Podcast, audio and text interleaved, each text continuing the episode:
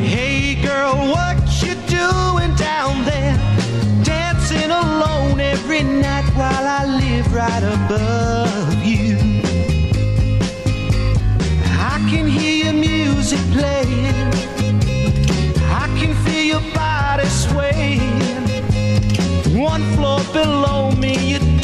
even know me. I love you. Oh, my darling, not three times on the ceiling if you want me. Mm, Twice on the pipe if the answer is no. Oh, my sweetness means you meet me in the hall. ¿Qué tal? Muy buenas tardes, sean todos ustedes bienvenidos una vez más a Círculo de Espera en este jueves 6 de octubre del 2022. Mi hermana está cumpliendo 34 años, 1933, del 79, no, 43, no, 43 años está cumpliendo mi hermana. Nació el 6 de octubre, ya le ya dije la edad aquí. Así que un fuerte abrazo a mi hermana Patricia Catalina Esquivel Reynoso, que nació un 6 de octubre de 1979, cuando los Piratas de Pittsburgh, con todo y Enrique Romo, con todo y Willie Stargell, con Dave Parker, con Kente Culve, con Taveras, con Ed Ott, si mal no recuerdo, cachando. Se coronaron campeones de la Serie Mundial al vencer en ese año que se hicieron del tema We Are Family, con Chuck Tanner manejando.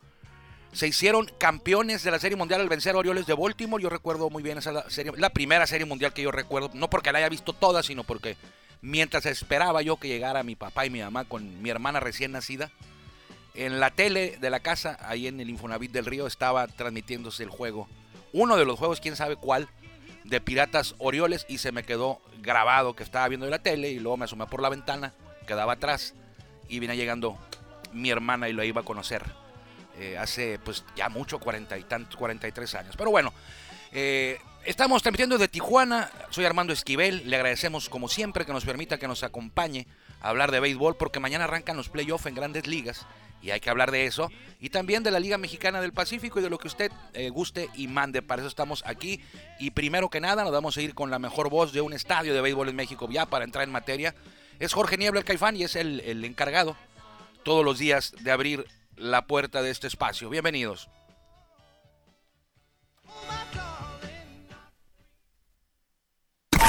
Ya estamos en el círculo de espera. Acompáñanos a tomar turno y hablar de béisbol con un toque relajado. Aquí empieza Círculo de Espera. Espera.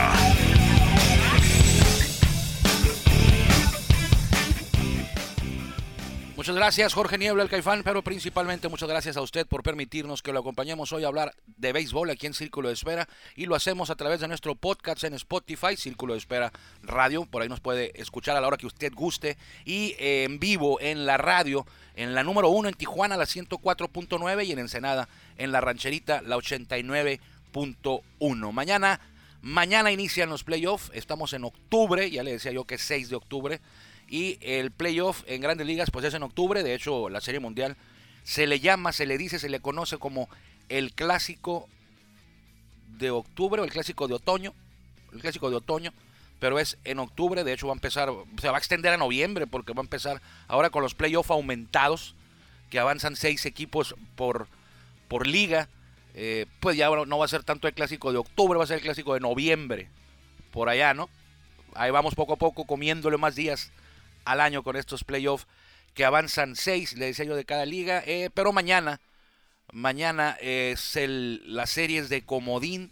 Esto involucrará a cuatro equipos de cada liga, lo que dejará descansando a dos de cada liga. ¿Quiénes van a descansar? Los Dodgers y los Bravos por haber tenido los dos mejores récords en la Liga Nacional. No van a jugar de viernes a domingo. Y en la Liga Americana, Yankees, bueno, en orden de, de, ganados, Astros y Yankees. Estos dos en la americana, en el nuevo circuito, no van a jugar de viernes a domingo, esperarán rival en, eh, a partir del martes. Ellos entran a jugar a partir del martes, pero mañana, mañana sí hay juegos. De hecho, hay cuatro. Recuerde usted que van a jugar los tres posibles juegos. Es una serie a ganar dos, una miniserie a ganar dos. Ya no hay el juego de comodín que era muerte, muerte súbita en un juego, no. Ahora es a ganar dos de tres, o sea, una miniserie que se puede extender a tres juegos. Y los tres van a ser en la casa del equipo que tuvo el mejor récord entre los involucrados. ¿Cómo está esto? Pues facilito. Mañana los primeros en entrar en acción van a ser en Cleveland los guardianes. Apréndaselo, se llaman guardianes, ya no se llaman indios. Yo les digo indios. Cuando aparezco aquí en la radio, pues les digo guardianes, porque es el. Pero yo a veces estoy hablando de grandes ligas y me pero sale el tema de Cleveland y yo digo indios, se me olvida pero son los guardianes. Eh, en, el fútbol americano ya hay un equipo que eran los Pieles Rojas, ya se llaman ahora los Commanders, los comandantes de Washington. Pero bueno, Guardianes de Cleveland contra Rays de Tampa Bay. El juego es a las 12.07 tiempo tiempo de nosotros o tiempo de ver. No, si es tiempo de nosotros, es a las 12 al mediodía. Cleveland contra Tampa Bay, allá en Cleveland. Eh, es el primer juego, va por ESPN. Terminando este, o después, mejor dicho, no, no terminando, va a, empezar el, de Cardenales contra Phillies. Va a empezar a las 2 de la tarde. Todavía van a estar jugando en Cleveland.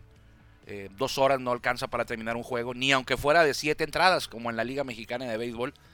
Eh, ese es el segundo juego del día de mañana. Cardenales recibiendo a Phillies. en el caso de Cleveland y Tampa Bay, Cleveland fue campeón, es campeón divisional, ganaron la, división central de la Liga Americana, pero fueron el tercero entre los campeones divisionales en récord y les toca jugar contra el comodín Tampa Bay.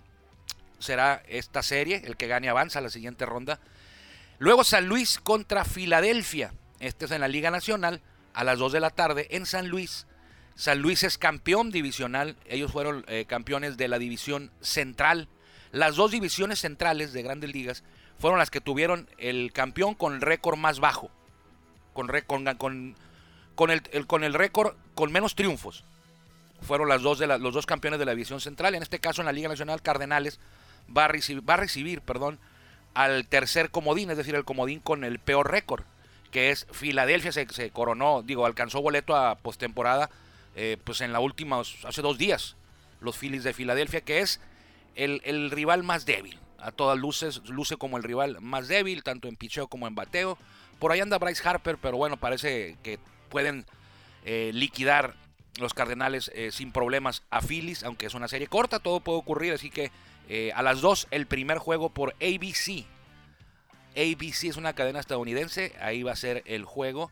seguramente lo vamos a poder encontrar, no sé si por Fox Sport, en el área acá de, de nosotros, de México. Y después de ahí a las 4 de la tarde, eh, todos son horarios de aquí de, Tijuana, Toronto recibe a Marineros de Seattle. Marineros de Seattle que no llegaba a, postemporada desde hace muchísimos años, que no lo veíamos en playoff. Marineros de Seattle eh, van a tener que ir a Toronto, Canadá, a enfrentarse a los azulejos, que para mí tienen una de las alineaciones eh, más fuertes, alineación ofensiva eh, del, en la liga americana. Hasta le podría decir que para mí luce mejor la alineación de azulejos que la de Yankees, pero ahorita entraremos a eso. A las 4 de la tarde por ESPN, es decir, Cleveland, ESPN eh, e va a transmitir los juegos de la liga americana y entonces eso deja en el área de México a los de la liga nacional a cargo de Fox Sports. Y para cerrar eh, la tarde de ayer, de mañana, la noche de mañana, el platillo fuerte Así, creo yo que es, porque lo ponen en el dólar horario estelar a las 8 de la noche. Horario de Tijuana, no, 8, 9, no, estoy equivocado, estoy equivocado. Ahí le voy otra vez. El de Cleveland contra Tampa Bay no es a las 12, es a las 9. A las 9 horario de Tijuana.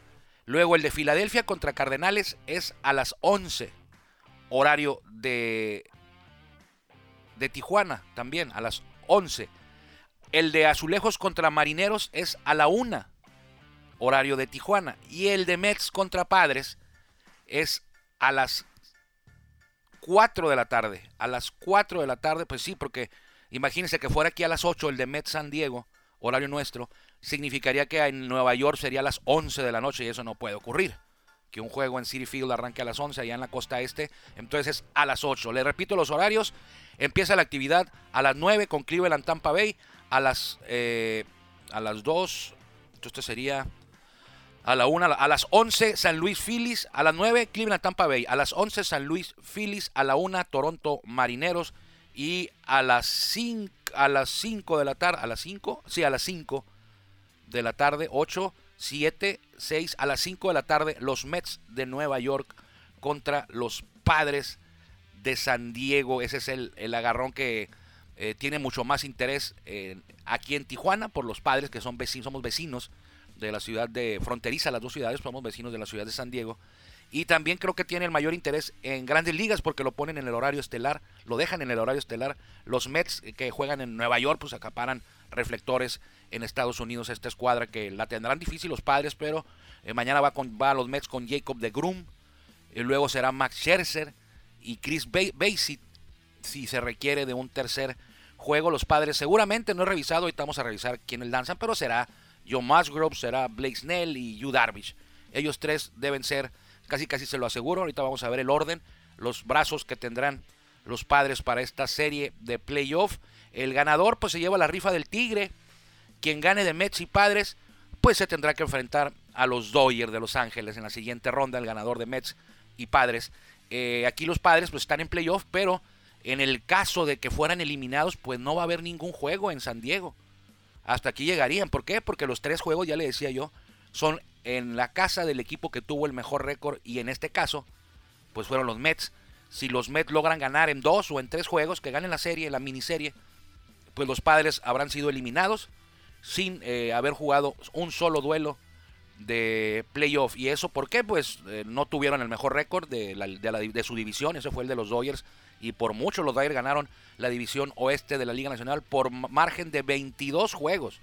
22 juegos abajo quedaron los padres, y eso es eh, lo que ahora tienen que pagar, jugar esta ronda de comodines, y aparte hacerlo fuera de casa, porque fuiste comodín, un comodín no va a poder en este tipo de series, en este tipo de formatos, jugar en casa la primera ronda para, para jugar en casa. Bueno, sí puedes si eres el mejor comodín, pero los padres no fueron el mejor comodín.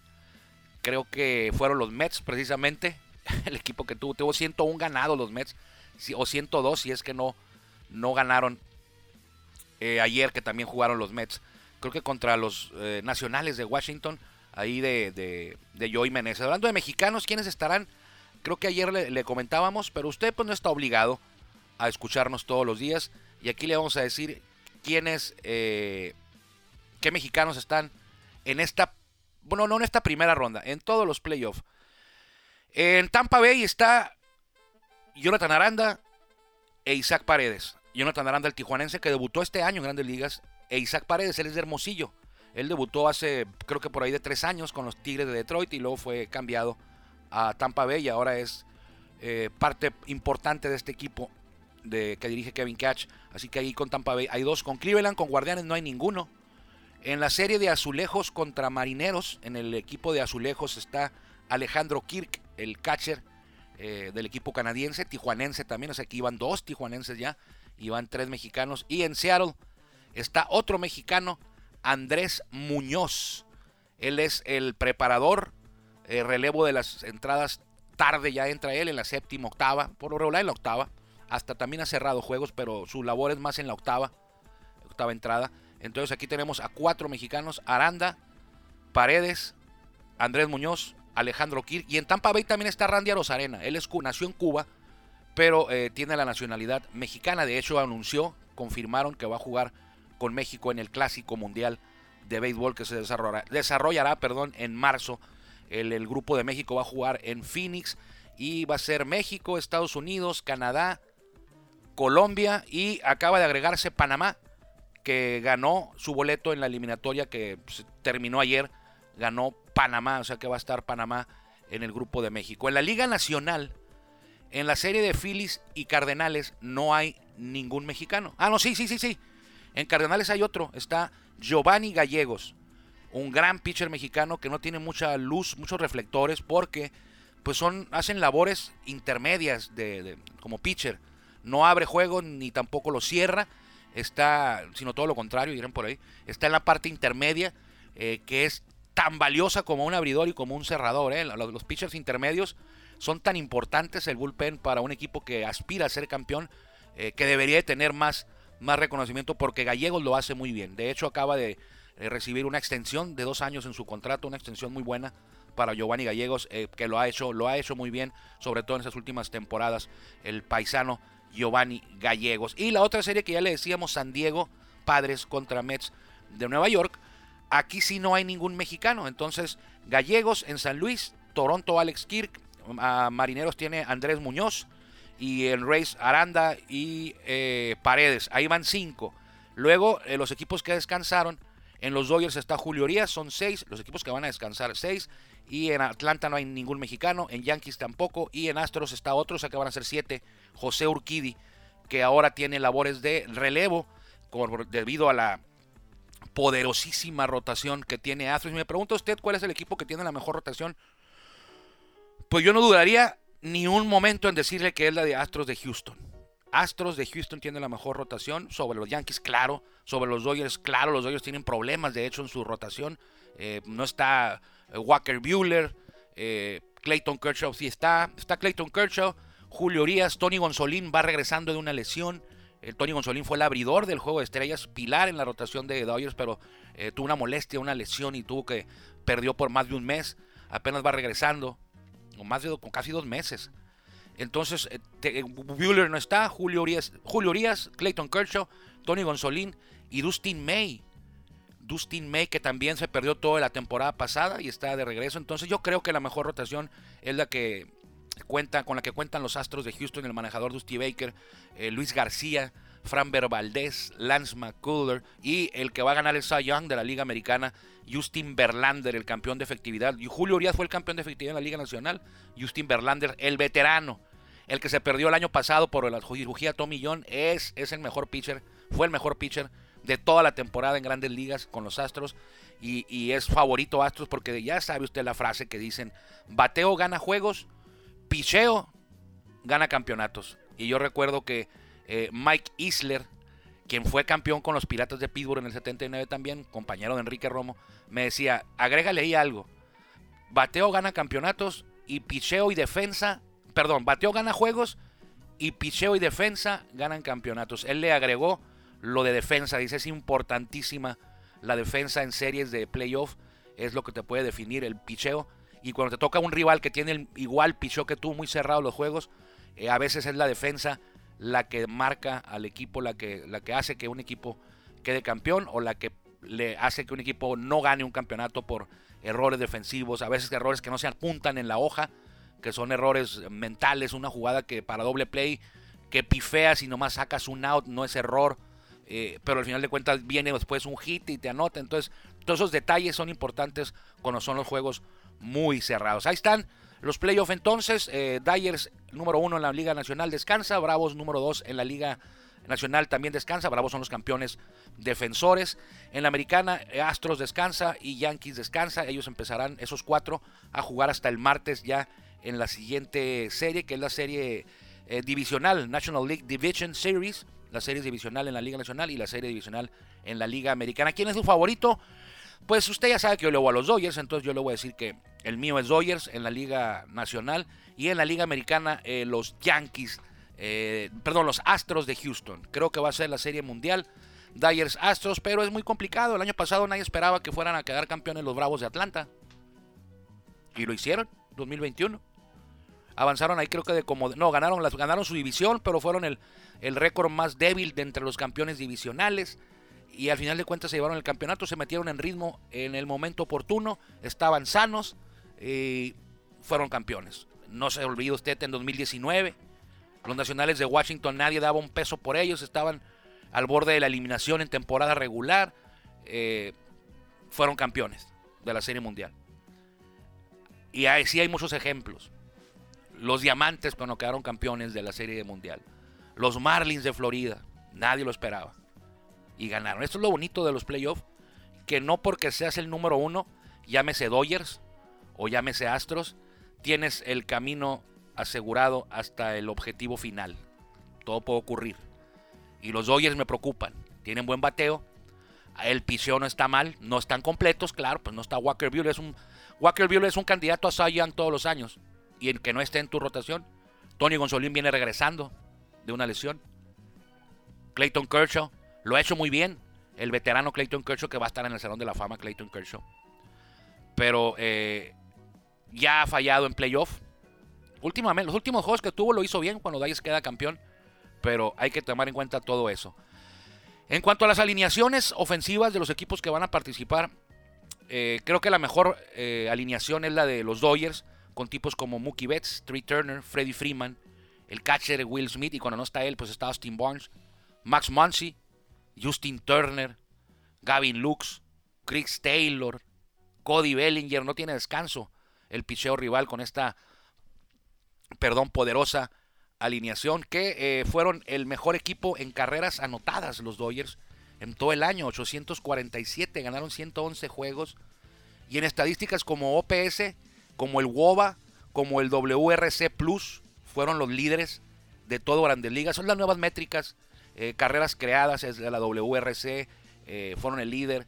En WOBA es una estadística más clara que el, que el OVP, el WOBA, para que se lo vaya aprendiendo. El WOBA es la métrica que viene ahora pues a sustituir lo que, lo que marcaba, lo que era el OVP, On Base Percentage. Aquí el, el, el, WOBA te da una visión más clara de cuántas, qué porcentaje de ocasiones se ponía en base un jugador y en ese porcentaje va incluido ya eh, la manera en que lo hacía, porque no es lo mismo envasarte con un, una base por bola a envasarte con un sencillo o con un doble o con un triple o con un cuadrangular o en una bola ocupada incluso.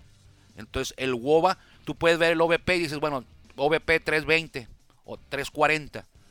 Pero si ya ves el WOBA en 337, hay una diferencia ahí que te da una, te da una, una idea más clara del funcionamiento, funcionamiento ofensivo de un jugador o en este caso de un equipo. En la Liga Americana creo que la mejor eh, alineación la tiene eh, el equipo de Toronto. Las dudas serían el picheo, pero el equipo de Toronto con George Springer, que ya fue campeón de Serie Mundial con Houston, Bobby Chet, Vladimir Guerrero Jr., Alejandro Kirk, Matt Chapman, Teoscar Hernández, Raimel Tapia, aquel que estaba con los Colorado Rockies no hace mucho, Danny Jensen es el catcher y Alejandro Kirk es el designado, y Whit Merrifield. Esta alineación le puede causar daño a cualquiera y puede asustar a cualquiera, así que que se metan en ritmo, que el picheo responda y cuidado con los azulejos en la Liga Americana. Yo le voy yo creo que Astros tiene la mejor eh, rotación en la Liga Americana, pero creo que la mejor rotación, la mejor alineación es la de la liga, la de los Oriol, uh, perdón, los Orioles de Baltimore, Azulejos de Toronto. Los Bravos, Ronald Acuña Jr., Dan Swanson, ya los conoce usted, porque si no los conocía, pues se aprendió los nombres o las caras el año pasado que caminaron largo en los playoffs hasta coronarse. Michael Harris es el jardinero central, Austin Riley, el tercera base, Matt Olson, el primera base. Matt Olson lo tomaron los Bravos para suplir eh, la ausencia de, Freeman, que el año pasado quedó campeón con los, con los Bravos y fue contratado por los Dodgers. Freddy Freeman, el lugar de él está ocupado por Matt Olson, el zurdo, que lo tomaron, si mal no recuerdo, de los, de los Atléticos de Oakland. Travis Arnott es el catcher, William Contreras el designado, Eddie Rosario en el jardín izquierdo y Orlando, Arcia es el segunda base de este equipo que busca el bicampeonato. ¿Desde cuándo no hay un bicampeonato, Guillermo? ¿Te acuerdas tú? Ya hace rato, ¿no? Ponle ahí en el internet, eh, en, el, en, el, rápido, mira, Filito. MLB, MLB eh, Champions. Champions, ponle así. Y vamos a ver cuándo, desde cuándo no hay un bicampeonato. No me acuerdo. Aquí está, mira. Vamos a ver desde cuándo no hay un bicampeonato. Ahorita le vamos a decir rapidito. Aquí está.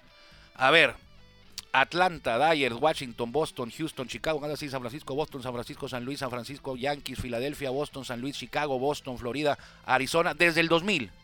Y fue un tricampeón. En el 98, en el 99 y en el 2000. O sea, van 22 años. Fueron los Yankees de Yo Torre que en el 98 le ganaron a los Padres. En el 99 le ganaron a los Bravos. Y en el 2000 le ganaron a los Mets en la serie del Subway. En esas tres series mundiales. Fíjese nada más la planadora de Yankees. En esas tres series mundiales, y aquí hacía énfasis Guillermo con el cursor, ganaron 12 juegos en la serie mundial para quedar tres veces campeón de manera consecutiva. Y perdieron uno. perdieron uno. A los, a los padres los barrieron en el 98 4-0. A los Bravos los barrieron en el 99 4-0. Y en el 2000 le ganaron la serie a los Mets 4-1. 4-1. Y luego en el 2001 buscaban el tetracampeonato. Recuerde usted esa serie mundial que pierde eh, Yankees con los Diamantes de Arizona, con aquel sencillito de Luis González. Entonces casi eran tetracampeones, pero fíjese la planadora. En tres series mundiales consecutivas ganaron 12 juegos y perdieron uno. Los Yankees. Así era la grandeza de los Yankees, ese equipo de... Dicen, dicen por ahí que era el mejor equipo de la historia. Ah, es muy difícil comparar eh, equipos de diferentes épocas, pero bueno. Cardenales, Brendan Donovan, Lars Nutbar, Paul Goldschmidt y Nolan Arenaro es el núcleo de esta alineación, junto con Corey Dickerson y Albert Pujols, que se despide. Albert Pujols, Dylan Carlson, Yadier Molina y Tommy Edman. Yadier Molina creo que también se va, ¿no? Si mal no recuerdo. Los Yankees, Aaron Judge, Anthony Rizzo, Gleyber Torres, Josh Donaldson, Giancarlo Stanton, Osvaldo Cabrera, Harrison Bader, Isaiah Kinner Falefa y José Treviño. No es mejor esta alineación que la de Azulejos, ¿eh? No es mejor esta alineación de Yankees que la de Azulejos. Para mí.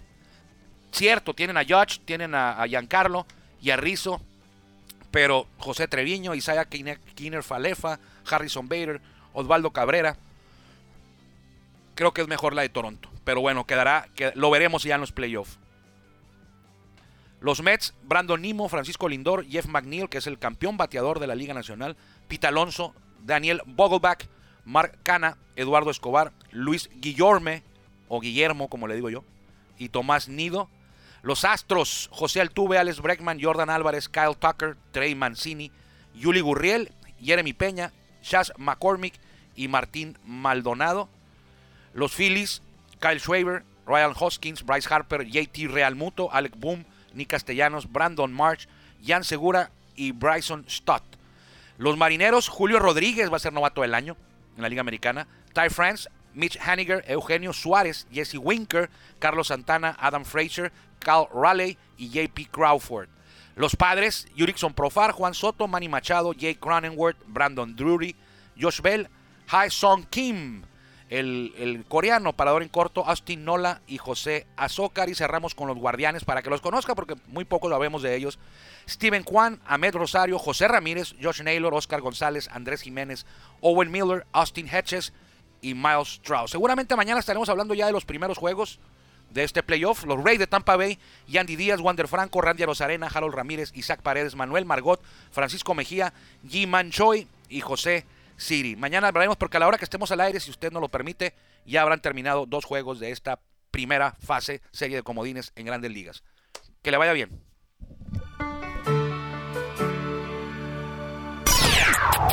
Gracias por acompañarnos en el Círculo de Espera. Nos escuchamos próximamente. Círculo de Espera.